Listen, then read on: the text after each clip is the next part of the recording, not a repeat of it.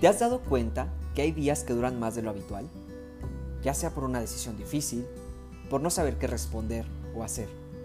Aquí hablaremos del estrés laboral, la familia, los amigos y el noviazgo. Y juntos platicaremos los cinco pasos para vivir un día por día.